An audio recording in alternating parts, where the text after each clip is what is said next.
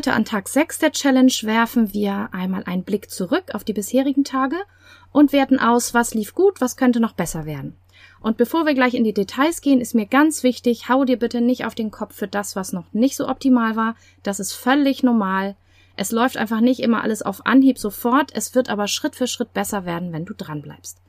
Und heute ist der Fokus Feier dich für die Erfolge. Viel Vergnügen.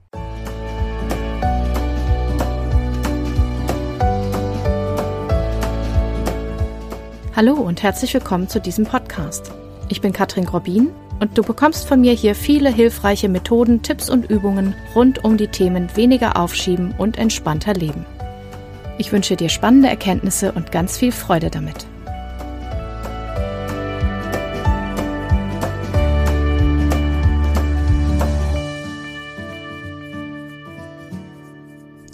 Herzlich willkommen zu Tag 6 der Ran an den Frosch Challenge.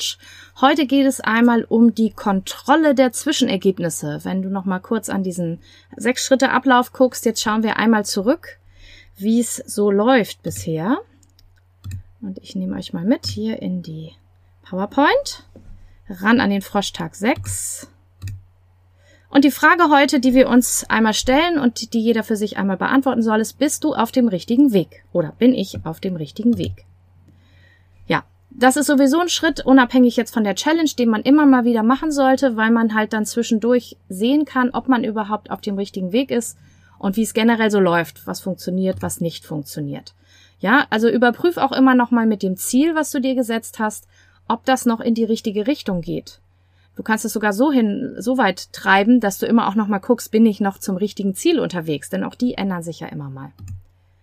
So, und dann kannst du auswerten, was lief denn so, wie du es geplant hast oder wie du es dir vorgenommen hast.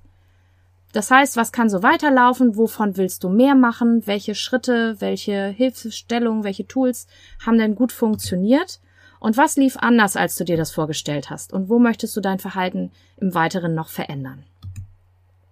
Und dann kannst du auswerten und deinen Plan, deinen bisherigen überarbeiten oder einen neuen Plan für die nächste Zeit aufstellen.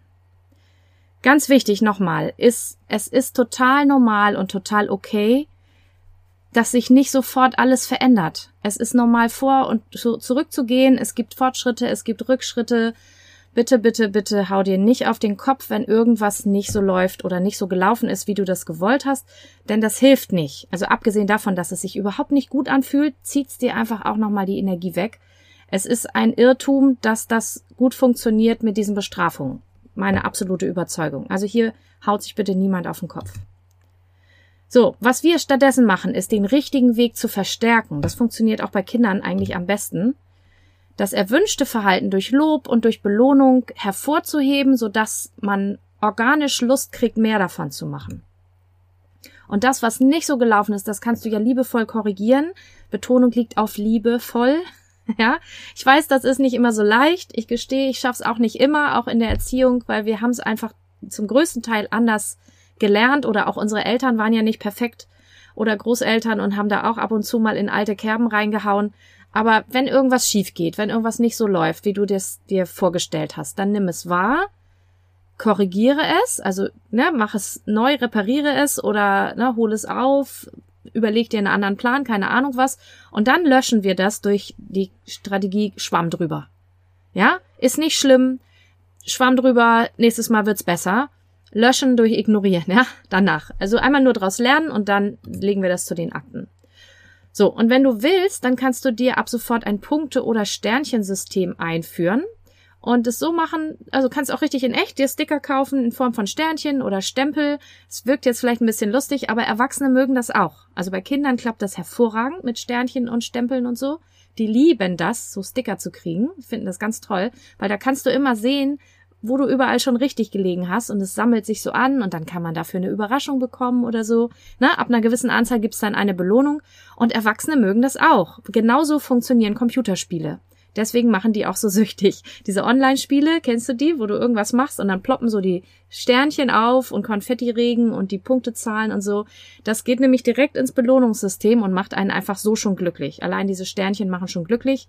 Und wenn man die dann auch noch einlösen kann für einen leckeren Kaffee oder einen freien Nachmittag oder je nachdem, was du dir da einstellst, dann ist das doppelt schön.